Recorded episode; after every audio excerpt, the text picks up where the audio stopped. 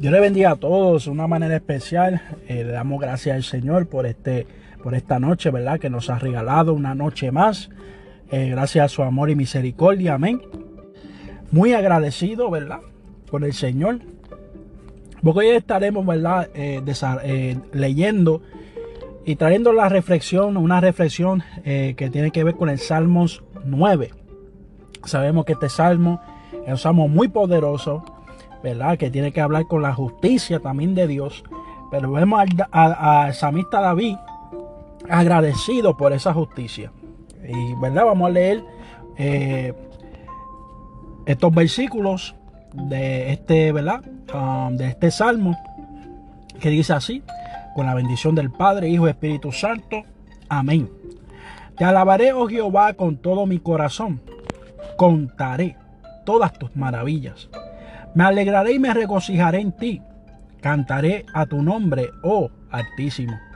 Mis enemigos volvieron atrás, cayeron y perecieron delante de ti. Porque has mantenido mi derecho y mi causa. Te has sentado en el trono juzgando con justicia. Reprendiste a las naciones, destruiste al, al malo, borraste el nombre de ellos eternamente y para siempre. Los enemigos han perecido, han quedado desolados para siempre, y las ciudades que derribaste, su memoria pereció con ellas. Pero Jehová permanecerá para siempre. Ha dispuesto su trono para juicio. Él juzgará al mundo con justicia y a los pueblos con rectitud. Jehová será refugio del pobre, refugio para el tiempo de angustia. Vamos a leer versículo 10 y luego mañana continuaremos con la parte 2 del capítulo 9. En ti confiarán los que conocen tu nombre, por cuanto tú, oh Jehová, no desamparaste a los que te buscaron. Amén, que el Señor siga añadiendo bendición a su bendita palabra.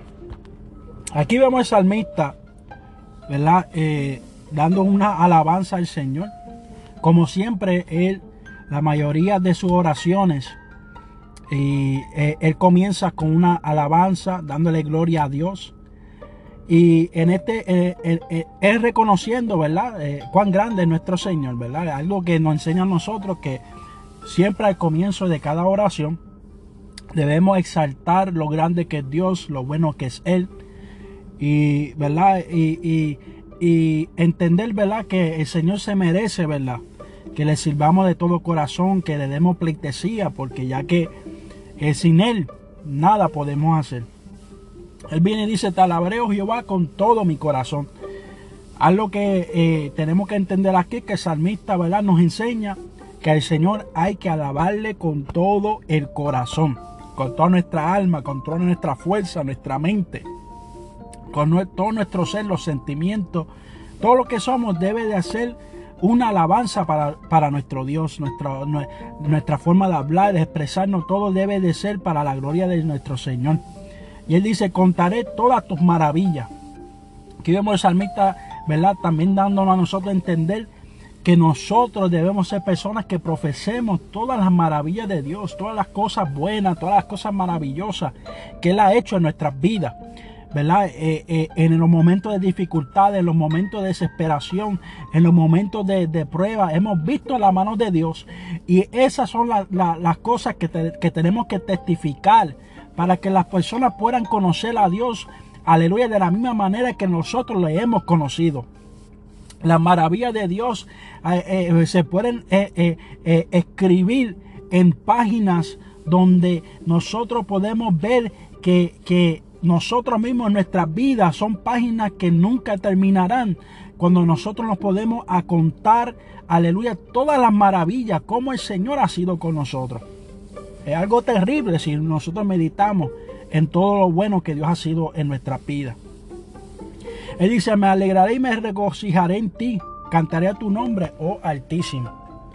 Algo que eh, eh, eh, trae en nosotros alegría y regocijo es cuando son las maravillas de Dios. Nos traen la alegría, nos regocijan. Amén. Y, nos hacen a nosotros seguir con ese fuego ardiendo en nuestros corazones, de seguir amándole, de seguir dándole alabanza, de seguir dándole gloria, dándole honra, porque Él sigue haciendo cosas maravillosas en nuestras vidas. Y no solamente en nuestras vidas, sino también Él ha contestado peticiones, amén, que hemos, le hemos hecho hacia las vidas de nuestros seres queridos. Peticiones que quizá mucha gente no lo sabe, pero son peticiones que tú eh, en tu cámara secreta le has dado al Señor y el Señor las ha contestado y eso para ti debe ser una maravilla para que tú lo puedas testificar, para que tú puedas enseñarle a otros que Dios es, aleluya, que Dios tiene oído y Él escucha y que Él responde las oraciones de aquellos que le claman. Dice, mi enemigo volvieron atrás, cayeron y perecieron delante de ti, porque has mantenido mi, mi derecho y mi causa.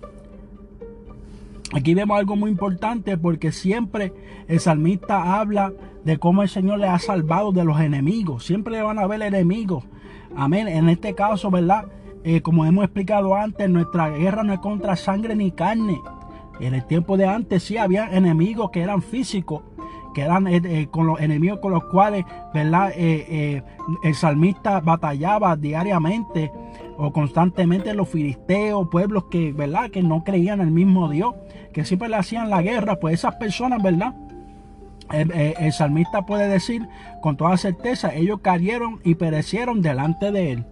Porque el Señor, amén, había sido su fortaleza, su escudo, lo había cuidado en todos los momentos, ¿verdad?, difíciles en su vida. Y dice, porque has mantenido mi derecho y mi causa y te has sentado en el trono juzgando con justicia. Amén, algo que es muy importante, ¿verdad? Que el Señor siempre dará cara por nosotros. Mientras nosotros, ¿verdad? Nos mantenemos fieles, nos mantenemos buscando su presencia, mantenemos buscando su rostro, el Señor siempre dará cara por nosotros, porque Él está sentado en el trono y Él está juzgando con justicia. Habrán jueces en la tierra que quizás no juzguen con justicia, juzguen con parcialidad, ¿verdad? Eh, porque tienen el poder eh, aquí en la tierra para hacerlo. Pero vemos que el Señor no es así. El Señor juzga conforme a, a su justicia, conforme a lo merecido, ¿verdad? Y por eso debemos darle la gloria a Dios. Dice, reprendiste a las naciones, destruiste al malo borraste el nombre de ellos eternamente y para siempre. Aquí también vemos, vemos algo proféticamente que sucederá muy pronto. Porque sabemos que, aleluya, que pronto viene Jesucristo a buscar a su pueblo. Y dice la palabra que llegará un momento donde eh, el Señor, ¿verdad? En, los siete años de tribulación, ¿verdad? Eh, antes de culminar, amén, el Señor reinará mil años, donde estará reinando, amén, y juzgando, aleluya, con su justicia. Y después de esos mil años se levantarán naciones otra vez delante de él. Y esas naciones que no creyeron en él, esas naciones que en realidad se dejaron influenciar, aleluya, por Satanás, pues esas naciones serán destruidas. Esas naciones serán, esas personas serán borradas para siempre eternamente y para siempre. Y eso es algo, ¿verdad?, que tenemos que entender, ¿verdad? Porque todo aquel que se constituye enemigo de Dios, vemos que es lo que le ha de suceder. Los enemigos han perecido, o sea, serán habrán de perecer. Y dice, han quedado desolados para siempre. Y las ciudades que derribaste, su memoria pereció con ella. O sea que no habrá memoria de aquellas personas que no quisieron escuchar el Evangelio de Jesucristo. No habrá memoria en aquellas personas que no quisieron ah, eh, tener a Dios como su juez, tener a Dios como su Señor, como su Salvador. Por eso versículo 7 dice, pero Jehová permanecerá para siempre. Ha dispuesto su trono para juicio. Él juzgará al mundo con justicia y a los pueblos con rectitud. Jehová será refugio del pobre, refugio para el tiempo de angustia. ¿Ve? Jehová será refugio del pobre, aquel que es pobre en espíritu, aquel que se humilla ante la presencia de Dios, aquel que, que, quizás no lo tiene todo eh, eh, eh, terrenalmente hablando, pero se refugia en, en su Dios, se refugia en nuestro Dios. Y Él será refugio para el tiempo de angustia, para el tiempo de desesperación, para el tiempo que pensamos que no podemos más. Él será nuestro refugio, Él nos ayudará, Él nos sostendrá con su mano derecha y Él no nos soltará. Él dice, en ti confiarán los que conocen tu nombre. Por cuanto tú, oh Jehová, nos desamparaste a los que te buscaron. ¿Ves? Este versículo 10 es también muy importante.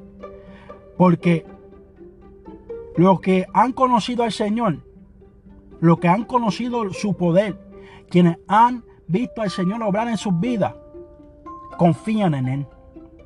Y por cuanto confían en Él, Él no, Él no nos va a desamparar. Si confiamos en Él y tenemos nuestra mirada puesta en Él, Él seguirá con nosotros. Y Él seguirá ayudándonos y dándonos fuerza para seguir caminando en el camino de la fe. Así que le digo, mis hermanos, persona que me está escuchando en esta preciosa noche, o la hora que la haya de escuchar, te digo, confía en el Señor, confía en su nombre. Pon tu mirada en, en el Señor, no torne tu mirada atrás. La palabra dice, puesto los ojos en Jesús, el autor y consumador de nuestra fe. El Señor es el único que puede ampararte. El Señor es el único que puede darte nueva fuerza. El hombre, el hombre nunca te va a poder dar lo que Dios te puede dar. Así que te digo un consejo en esta reflexión. Confía en Jehová. Confía en Él. Y Él nunca te desamparará si tú lo sigues buscando. Así que Dios te bendiga. Dios te guarde, que vaya esta reflexión de esta primera parte del Salmo capítulo 9. Y mañana continuaremos, si así el Señor lo permite, con la segunda parte de este Salmo. Dios les bendiga y buena noche a todos.